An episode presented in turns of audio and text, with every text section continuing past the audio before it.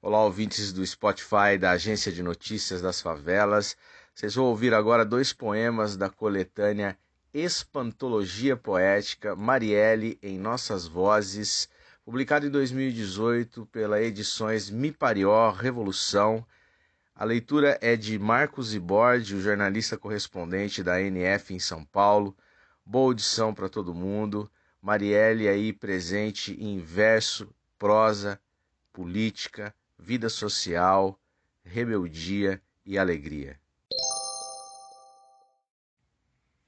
A desconhecida irmã, Janaína de Souza Carvalho.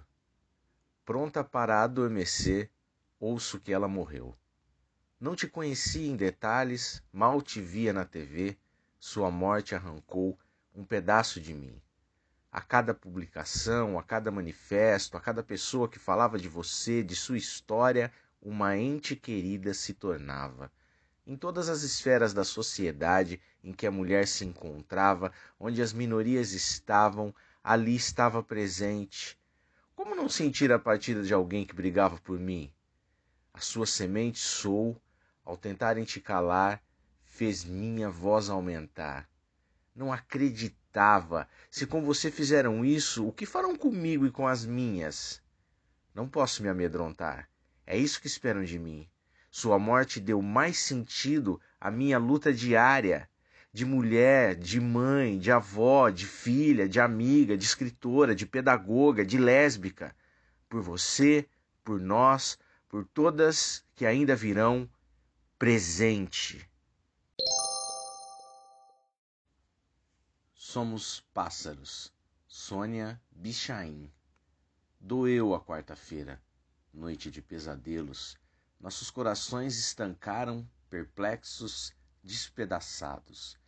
Nossos olhos, silêncio avermelhado, vermelho mágoa, vermelho medo, vermelho dor, vermelho vergonha, vermelho chagas no corpo, projéteis na alma, territórios de algemas, violência. Disparos diários arrebatando jovens, crianças, homens e mulheres.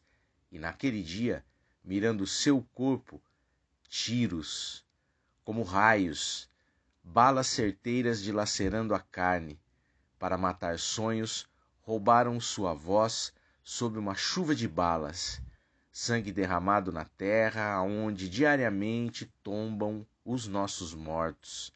Amanhecemos feridos, grito trancado nas gargantas, porém sua imagem se agiganta ante nossos olhos. Nada deterá seus passos, seguiremos o seu rastro. Unidos, rompemos o silêncio, levantamos os nossos punhos em ruas e avenidas.